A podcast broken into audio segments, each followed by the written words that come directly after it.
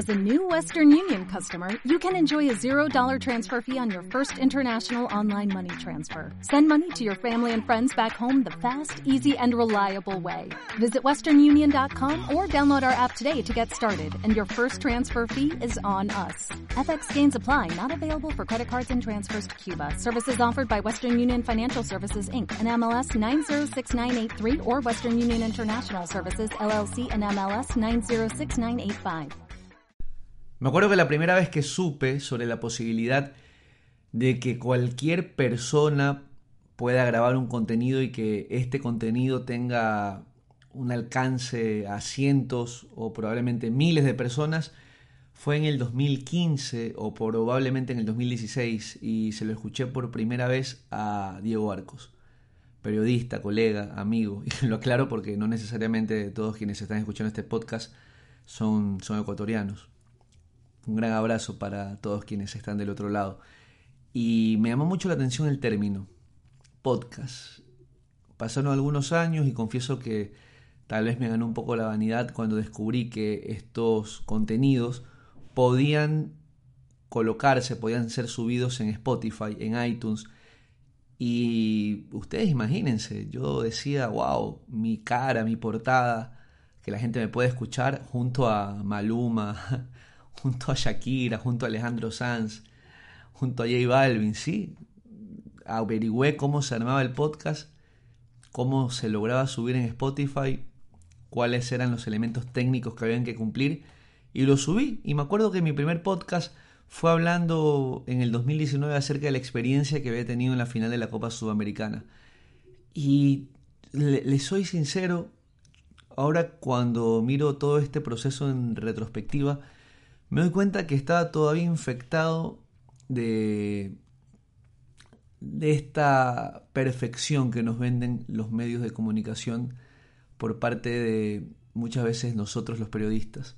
Esto de el acartonamiento, eh, el mismo saco y corbata. Siempre he preguntado por qué tenemos que salir en saco y corbata en la televisión, por qué en una ciudad como Guayaquil hay que hacer un reportaje en la 9 de octubre con 30 grados, una sensación térmica todavía mayor y con saco y corbata. ¿Por qué? Está bien, tampoco digo que tengas que salir con una camiseta llena de huecos.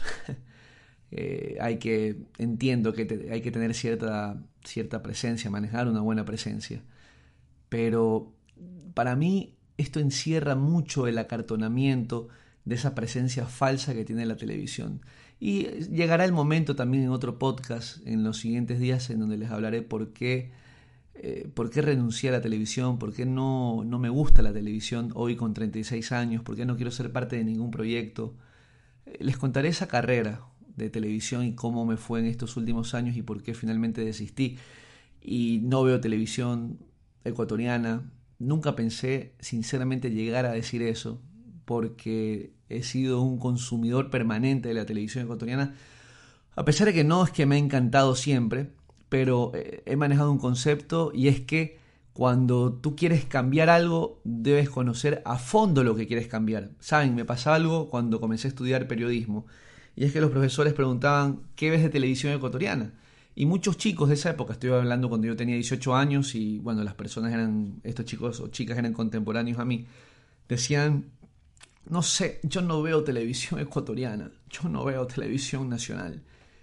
Y es un problema porque si no sabes realmente cuáles, cuáles son los defectos, cuáles son eh, las situaciones en las que tú crees la televisión ecuatoriana está cayendo para que el público no esté sacando conclusiones positivas, ¿Qué puedes hacer tú para cambiarlo? ¿Cómo le das un giro de 180 grados y haces una televisión que sí te guste? Entonces siempre pensé, a ver, a mí no me gustaba, no me encantaba, pero trataba de ver todo lo que podía para tratar de darle un giro y probablemente hacerlo a mi manera. Pero es difícil, es difícil. Y sigo diciendo que tal vez me estoy metiendo en lo que es un tema para otro podcast. Lo que quiero decir es que lleno en retrospectiva hasta el 2019 me imaginé haciendo un espacio bonito, un espacio de flores, un espacio con musiquita y lo he intentado hacer así, pero saben, hoy y en esta etapa, cerrando el 2022, lo que quiero realmente es ser auténtico. Quiero en esta nueva etapa ser auténtico, definitivamente ser yo, no tener ninguna máscara ni ninguna pose de, periodista ni hablar con voz de locutor, sino hablar como quiero, como estoy en este momento, con un short playero y con una camiseta, sin zapatos, con los pies encima de mi cama, agarrándome la barba. Quiero hablarles así, ser auténtico. Ni siquiera le pongo ya un intro a estos podcasts. No les quiero poner tampoco una despedida. Quiero ahorrarme el proceso de postproducción. Quiero subir estos audios así tal cual lo estoy haciendo yo en este momento y enviarlo directamente al Spotify, enviarlo directamente a la plataforma, al iTunes o al iBox, por donde me estén escuchando. Me preguntan todos los días de mi vida, o casi todos, tampoco es que soy una celebridad. Andrés, ¿de qué equipo eres hincha? Es la gran pregunta de, todos estos años, de todo este proceso.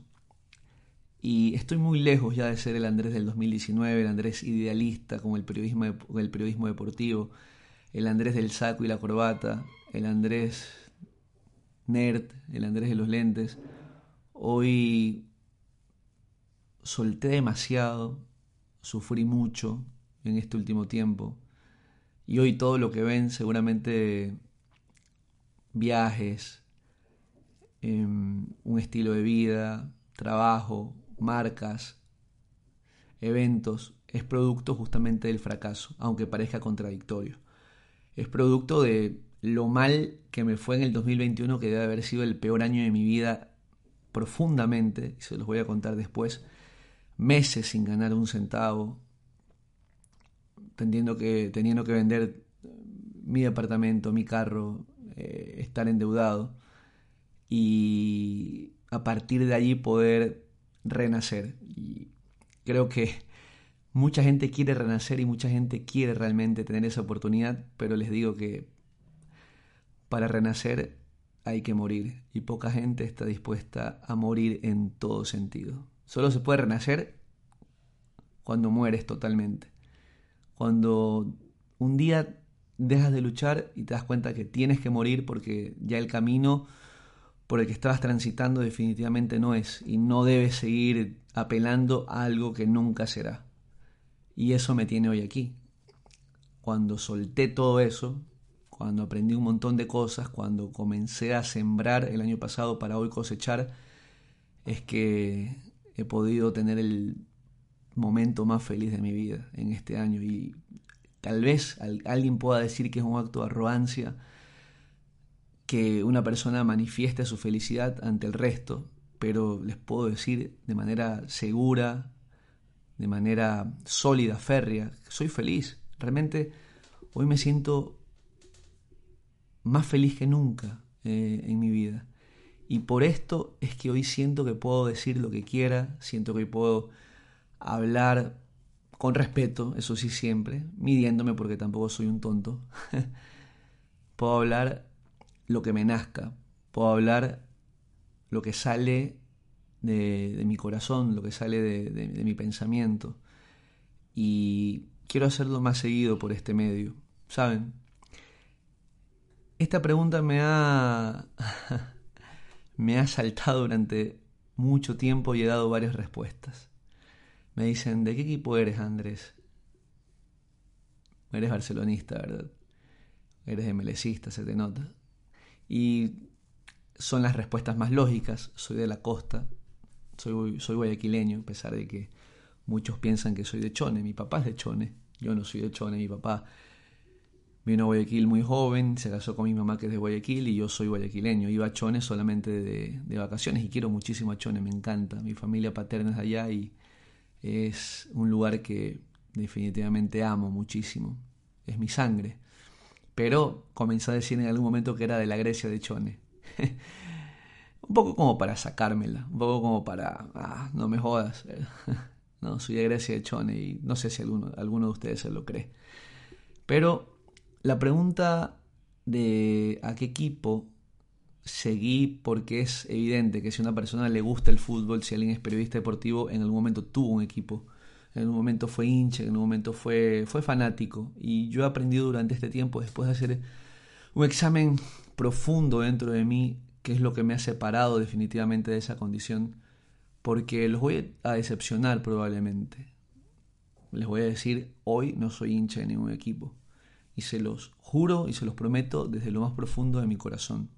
No soy hincha de ningún equipo de fútbol. no eh, siento admiración por varios equipos, siento simpatía por varios equipos, pero me he separado totalmente del fanatismo. Ahora, cuando era chico, cuando era niño, ¿cómo arranqué con esto? Mi papá y es de donde vienen estas raíces, por lo general, de, todas las personas que les gusta el fútbol, de sus padres, de las personas mayores, por lo general. Mi papá es emelecista. Mi familia materna, mm, por ejemplo, mi tío, hermano de mi mamá, es emelecista, sus hijos son emelecistas. Yo creo que el 97% de mi familia es de, Melec, es hincha de Melec, hincha de seguirlo, de ponerse la camiseta, de ir al estadio cuando tiene la oportunidad. Y cuando yo era niño, también era melecista. Cuando era niño, em, me gustaba Emelec. Yo siempre cuento una particularidad y he notado que muchas personas comenzaron a ver fútbol muy temprano, a los 6 años, 7 años yo empecé a ver fútbol, realmente a interiorizarme en el fútbol, a ver partidos, probablemente a los 9, 10 años. Y considero que es tarde. Obviamente, jugaba fútbol en la calle.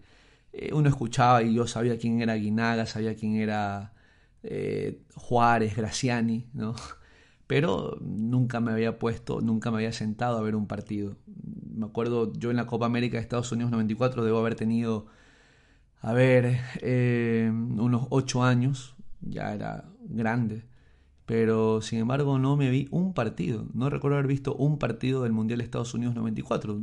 Me encantaba jugar fútbol en la calle, me encantaba jugar fútbol los domingos en la iglesia, pero no, no, no vi, no vi ningún, ningún partido de ese Mundial. Y durante esos años recuerdo haber crecido y es obvio que cuando uno es niño le van diciendo de qué equipo eres. Andrés, y yo decía MLCista y tenía la camiseta de... Ni siquiera tenía, me acuerdo que nunca tuve una camiseta de Melec, no sé por qué razón, pero nunca me compraron una camiseta de Melec, tal vez no era tan fácil comprarla en ese momento, no lo sé. Pero tenía una camiseta blanca, estas de Teleshop de Marathon, no sé si existía, pero una de, esa, de ese estilo, una blanca con un estampado que decía Emelec bicampeón 93-94. No me olvido de esa camiseta. Decía Emelec bicampeón 93-94 pero sinceramente no sentía nada. Si les digo es que era súper fanático, es que me encantaba, les digo sinceramente no. Uno creo que a esa edad simplemente responde porque es lo que le enseñan, porque es lo que uno ve, pero no lo sentía. Y la primera experiencia, yo sabía que era del Emelec, pero no, digamos, no comulgaba, ¿no? No había hecho, no me había bautizado todavía, pero yo decía, soy de Emelec con 7, 8, 9 años. Y me acuerdo que la primera experiencia que, tengo viendo fútbol, y aquí tiene que ver un, tema coyuntural, mi mamá eh, es, muy religiosa, mi mamá siempre ha sido de ir los domingos a la iglesia y a mí me hacía ir los domingos, pero también muchas veces los martes a la escuela bíblica y los viernes al culto de jóvenes o de niños, a la escuela dominical, al curso bíblico. En fin, mi semana estaba copada por, por la iglesia, que al final me terminé separando, me terminé alejando, pero también es otro tema para un podcast futuro eh, acerca de los gustos religiosos de, de, de Andrés Ponce. Pero un domingo me enfermé, un domingo me dio rubiola cuando tenía 10 años. Fue el domingo que jugó la final Emelec contra el Nacional en el 96. El partido de vuelta lo pierde Emelec 2 a 0 en el Atahualpa y es campeón en el Nacional. Pero me acuerdo haber visto este partido, me acuerdo que jugaba en, el Nacional el Chacha de la Cruz, me acuerdo de Clever Chalá, Agustín Delgado, y en Emelec eh, estaba Juárez Graciani, y yo escuchaba a Juárez Graciani, Y uno como niño, ¿se acuerdan que en las calles decíamos yo soy tal, yo soy el Pepo Morales, yo soy Carlos Luis Morales, recuerdo? Yo siempre decía yo soy Graciani, era mi jugador favorito sin haber visto nunca un partido de Melec hasta ese momento. Y me llamó mucho la atención el marco del Atahualpa, me llamó la atención, recuerdo eh, los jugadores del Nacional dando la vuelta olímpica. Eh, si no me equivoco, el partido lo transmitió Gamavisión y, y tal vez me estoy equivocando. Pero ese fue como que mi primer encuentro y dije, wow, ya había visto ciertos partidos de eliminatoria con los grandes, con mi papá o amigos de mi papá o tíos, familiares. Me acuerdo haber visto cuando Ecuador le ganó 2 a 0 a Argentina con el golazo del tan curtado, que ahora es mi amigo. El tanque lo veo de vez en cuando en eventos. El día viernes jugué jugué un partido contra él, casi me saca la cabeza. Estuve por un rato tapando en el primer tiempo en ese partido y casi me saca la cabeza con un balonazo que tiró. Y le dije, bueno, él me dijo realmente, me dijo, Andrés, esto es como el gol contra Argentina. O era gol o lo sacaba del estadio. Fue gol. Y sí, le digo, tanque, casi me rompes la mandíbula y no voy a catar. Y a partir de ese momento es como que me empecé a interiorizar más en el fútbol, me gustó. Me acuerdo que en el 97 ya veía todos los partidos, estaba atento con lo que pasaba, eh, seguía muy atento a lo que hacía Juárez y Graciani, que sobre todo eran mis jugadores favoritos, Graciani por, por, por, sobre Juárez. Y en el 98 aumenta este fanatismo y recuerdo que mi jugador favorito era Caviedes y también estaba Cookie Juárez y ese equipo que termina siendo subcampeón, pierde el 7 a 0 la final contra, contra Liga. Yo tenía en ese momento 12 años, en el 98, ya empecé a crecer, me había visto también el Mundial de Francia en el 98 y me acuerdo una broma cruel que me hace mi papá, yo estaba en Chone porque era época de vacaciones, esa, esa final del 7 a 0, me acuerdo que como todo niño me fui a dormir enojado, bravo, ¿no? ¿Cómo, cómo le pueden ganar en Melec 7 a 0? Dije, y mi papá al día siguiente cuando me desperté me dice, mi papá es muy bromista, mi papá es muy, muy cargoso, un jodedor profesional. Me dijo, Andrés, no sabes, van a repetir la final porque no me acuerdo por qué, pero van a repetir la final. Ah, es que Omar Quintana había denunciado que les habían puesto pica pica en el camerino, que les habían pintado los camerinos, que se los habían dejado sin, sin ventilación. Entonces yo le decía a mi papá, pero eso cómo puede ser posible que hagan eso. Y papá al día siguiente me dijo esto para molestarme. Y yo me la creí, me acuerdo que me ilusioné, dije, wow, van a repetir la final.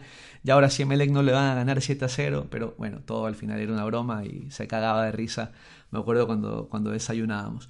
Y ya el, tiempo pasa, eh, ya grande, 13, 14, 15 años, definitivamente soy un seguidor del Emelec. Me hago hincha del Emelec. Pero llega el momento del quiebre. El momento del quiebre es cuando soy periodista, cuando en el 2007 empiezo con, mi carrera, ya con 22 años. Yo antes había sido un hincha del Emelec como adolescente, como cualquier niño, de haber ido al estadio, no siempre, sinceramente iba muy de vez en cuando. Yo eh, no crecí con mi papá, mi papá vivía en otra ciudad, vivía en Chone durante mi adolescencia, entonces yo prácticamente no, no tenía esa figura paterna que me lleve al estadio, aunque sí recuerdo haber ido al estadio para la final del 2002, en el partido de la chilena de Poroso, yo estuve en el estadio, en la tribuna San Martín, me acuerdo esa mañana de domingo, fecha unificada, el famoso título bicampeonato del Emelec 2002. Y yo en ese momento era de los que anotaba todo en un cuaderno, llevaba las estadísticas, eh, decía cuántos goles había hecho eh, cuántos goles había hecho Poroso, cuántos Juárez, cuántos Otilino, eh, la defensa, ¿no? En serio era muy, muy seguidor del Emelec.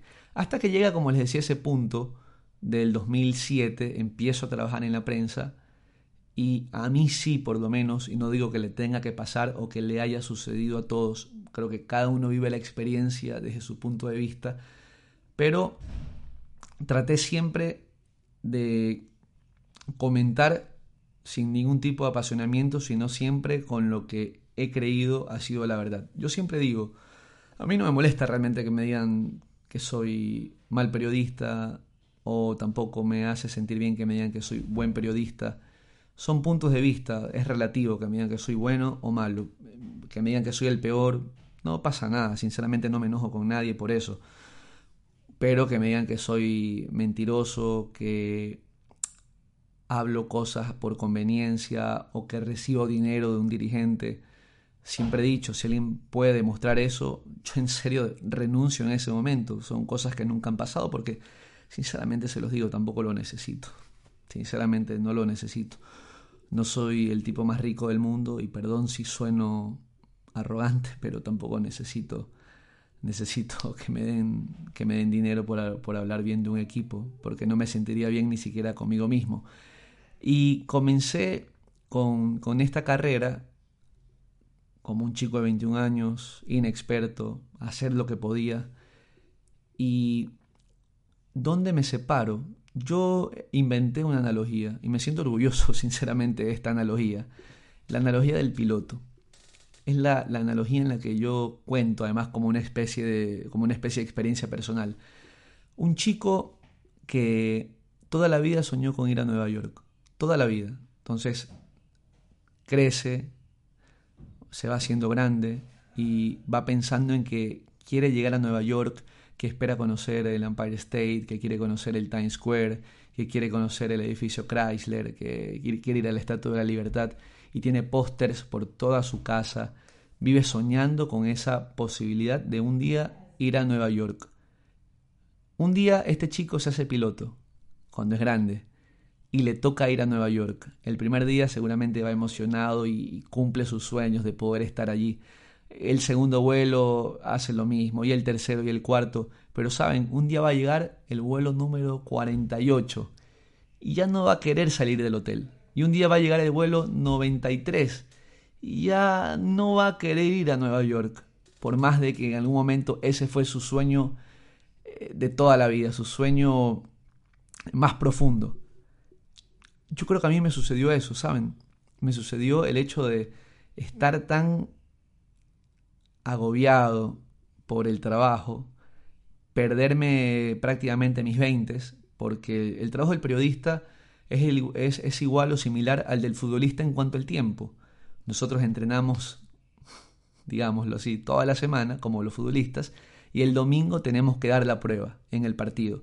Nosotros trabajamos de lunes a viernes, es cierto, no como probablemente eh, el resto de trabajadores en la ciudad, no trabajamos 8 horas ni 10 horas seguidas, sino que tenemos tiempos más cortos, pero en cambio no tenemos fines de semana.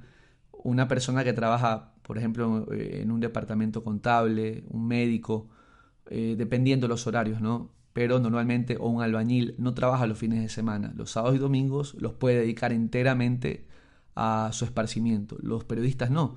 Nosotros teníamos, o tenemos, porque no me he retirado, sábados y domingos siempre en la radio. Sea feriado, sea la fecha que sea. Si hay partido, tenemos que estar siempre el fin de semana allí y todos mis veintes, y no es una queja, simplemente les trato de describir una realidad, porque siempre les he dicho, yo deseaba con todo mi corazón ser periodista, he deseado siempre vivir de la manera en la que vivo, estar donde estoy, tener una vida extraordinaria, eh, lo más alto que haya podido tener. Y durante todos esos 20 años, imagínense que mis amigos se iban a la playa, se iban a la sierra, se iban a montañita, había, había viajes de universidad, de grupos, de amigos, chicas. Intentaba irme con alguna chica de viaje y no podía porque siempre tenía algo que transmitir. Porque había un Olmedo, porque había un Deportivo Azogues, porque había un Espoli que transmitir, porque había Barcelona, porque había Melec, porque había Liga, porque había Deportivo Quito. Y, no, me no me podía ir nunca a, ningún lado. Y no es que odiaba el periodismo, pero sabía que me estaba sacrificando para lograr finalmente, eh, finalmente algo.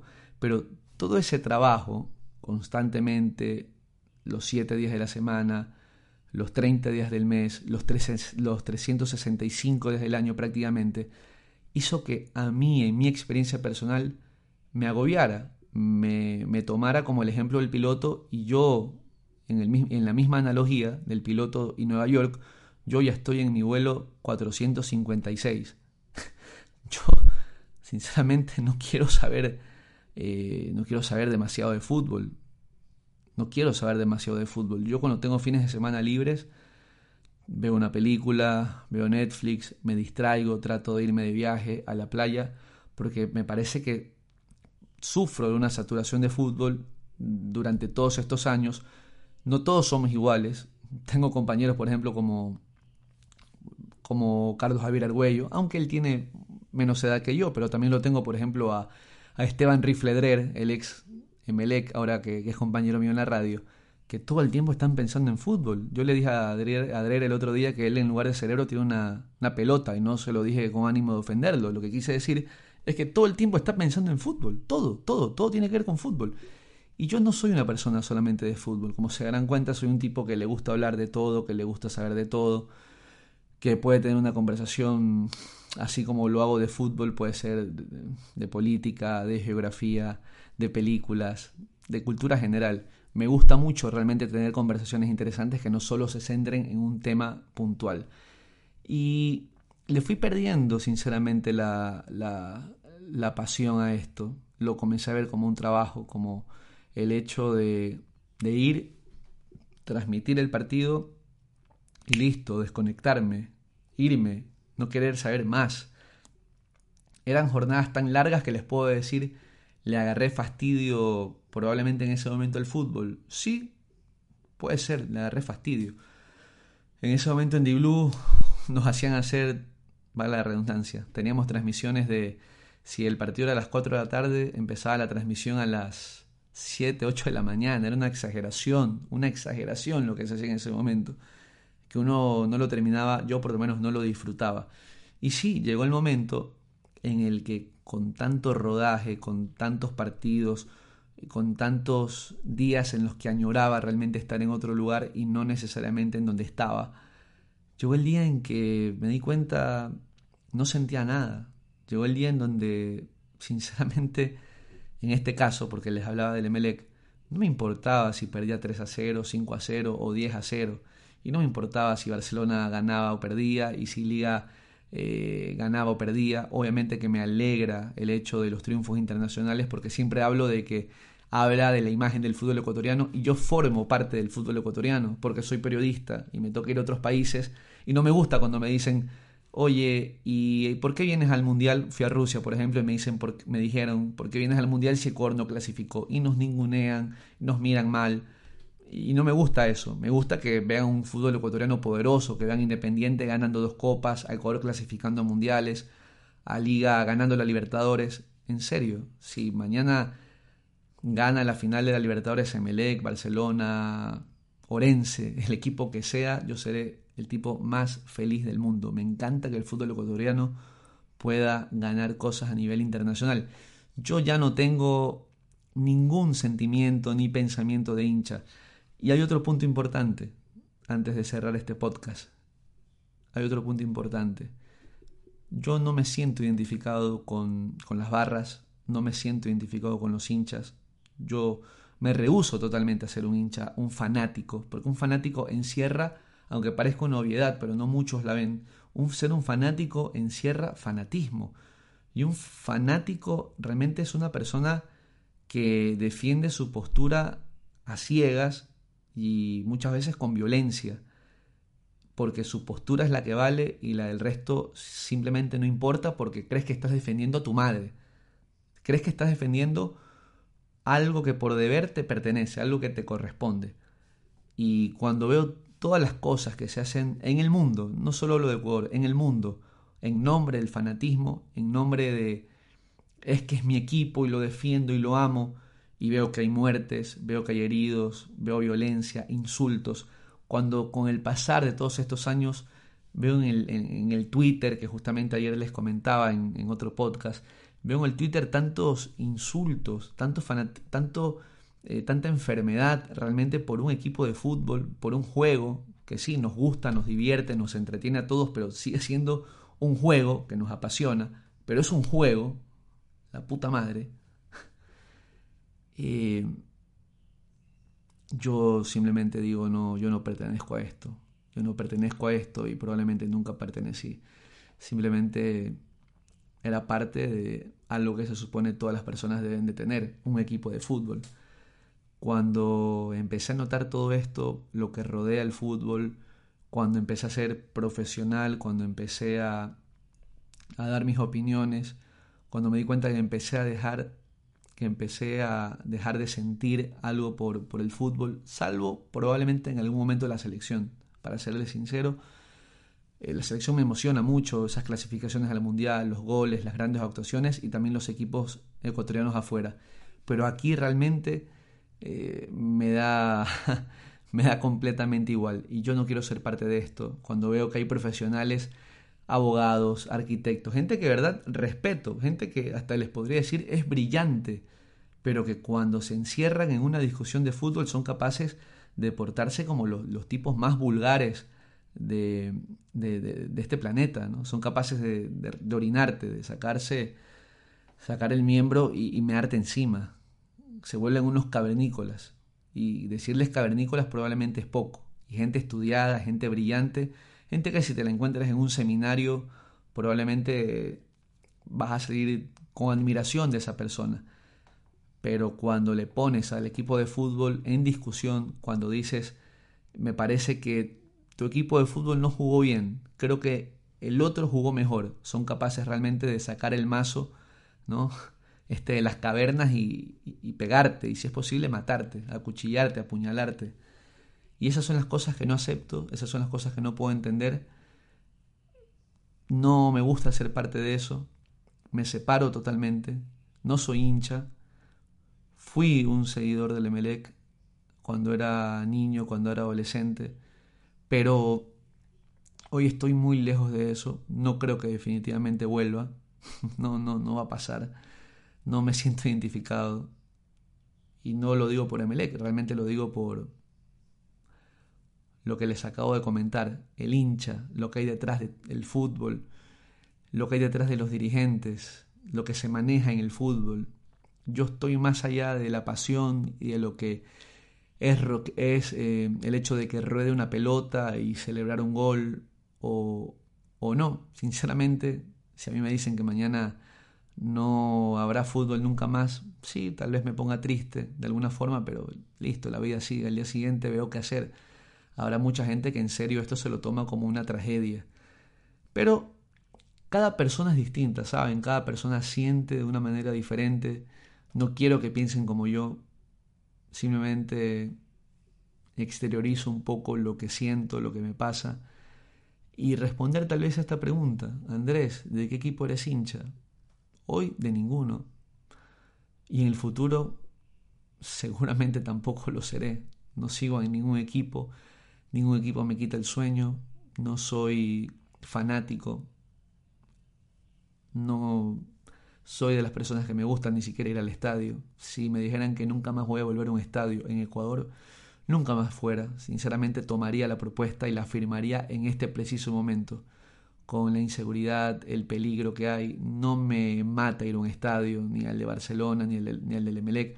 Voy cuando me toca porque tengo trabajo, pero sinceramente no es algo que me, no es algo que me encante poder estar en, en, todo este peligro, en todo esta, el, bullicio y lo que se genera en el estadio y seguramente a muchos de ustedes les encantará. Es la pasión de ir todos los fines de semana y sentir esa adrenalina de ver un partido de fútbol en vivo e indirecto. Yo prefiero quedarme en el aire acondicionado, eh, ya sea en mi cuarto, arropado, viendo el fútbol porque me toca ver los partidos, o estar en la radio, en el aire acondicionado también, comentando con, con mis compañeros. Pero si me dicen que nunca más voy a ir al estadio, en Ecuador, créanme que sería el hombre más feliz de este planeta. Aumentaría totalmente mi felicidad a la, que ya les decía hace algunos momentos. Yo les digo de todas maneras, mírense hacia adentro, traten de explorar un poco. ¿Realmente vale la pena ser un fanático irracional, intransigente? ¿Vale la pena discutir qué equipo es mejor, qué estadio es mejor. Realmente no se dan cuenta que parecen chicos de 6 años, 7 años, eh, discutiendo por, por, ese tipo de, de situaciones tan absurdas. Sé que forma parte del folclore del fútbol, no quiero sonar como un amargado, no quiero sonar como esos intelectuales que, que odian el fútbol. Obviamente a mí me, me gusta mucho, lo sigo, ha sido lo que me, me ha permitido estar aquí, ser relativamente conocido para algunos, pero no les pido que no sean fanáticos, no les pido que no tengan esa pasión, jamás les pediría, ay, sean como yo, no quiero que sean como yo. Por supuesto, yo soy yo, yo siento de esta manera, ustedes tienen todo el derecho de sentir el fútbol desde otro punto de vista. Simplemente me, me río cuando hago un comentario y de vez en cuando me dicen, ah, es que eres de Barcelona, ah, es que eres de Melec, ah, es que odias a Emelec o odias a Barcelona o eres un odiador y no saben lo que me río, no saben lo que me da pena también, porque para mí habla de, de bajezas mentales, para mí habla de victimización, habla de delirios y seguramente son así también en, en su vida cotidiana. Seguramente cuando la novia, cuando la esposa llega cinco minutos tarde, también deben estar pensando, es que me puso los cachos, es que algo debe estar haciendo, es que la voy a oler. Seguramente viven así, no me queda ninguna duda. Una persona que es así en un tema tan trivial como es el fútbol, debe ser así en su vida diaria. Libérense un poco de eso, ¿eh? libérense. Espero haberles respondido la pregunta. Espero haber sido claro. No les voy a mentir. Es lo que soy, es lo que pienso. No soy hincha de ningún equipo. No me llama la atención realmente ningún equipo. Esto para mí es un trabajo. Es mi vuelo 497 a Nueva York. Simplemente tengo que hacerlo y de la mejor manera, profesionalmente hablando. Y lo seguiré haciendo. Espero llegar a mi vuelo número 1000 a Nueva York.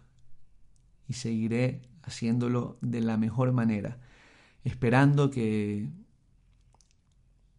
se me trate con respeto. Esperando que reconozcan mi profesionalismo, que sé que son la mayoría. Sé que son la mayoría. No puedo pedirles a todos que piensen que soy un buen periodista, y no lo quiero tampoco. Sé que muchos pueden pensar que soy el peor, que soy terrible, que soy malo, y lo acepto, y me tomaría tranquilamente un trago con ellos, no tengo ningún problema. Es un punto de vista, es, es así. Pero cuando dicen eres vendido, cuando dicen ahora este término tan tan tan estúpido, porque es estúpido esto de tarrinero y todo esto que se han inventado. Yo siempre digo, si tú hablas de eso es porque seguramente estás involucrado en algo así. ¿no? Si tú hablas de esas cosas es porque seguramente lo has hecho, porque estás acostumbrado a ese modelo de vida. Creo que las personas que tratamos de hacer el bien o que pensamos en positivo, no tenemos tiempo para inventarnos insultos para otras personas ni para pensar mal de otras personas. Creo que las personas positivas eh, pensamos bien, pensamos en que las personas que están a nuestro alrededor serán leales, que las personas que están a nuestro alrededor eh, tienen buenas intenciones, pero las personas que están acostumbradas a mentir, a ser desleales, a ser traidores, son los que generalmente siempre se están cuidando, siempre están contando el vuelto porque ellos en algún momento seguramente se lo llevaron.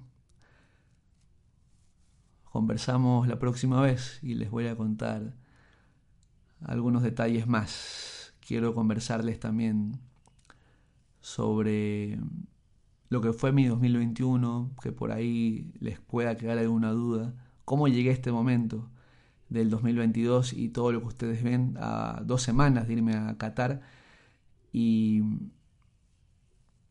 lo vamos a conversar, se los voy a contar cuál fue el cambio radical, cuál fue el punto de inflexión para haber viajado este año, no sé, a siete, ocho países y con buen suceso. Se los voy a contar pronto.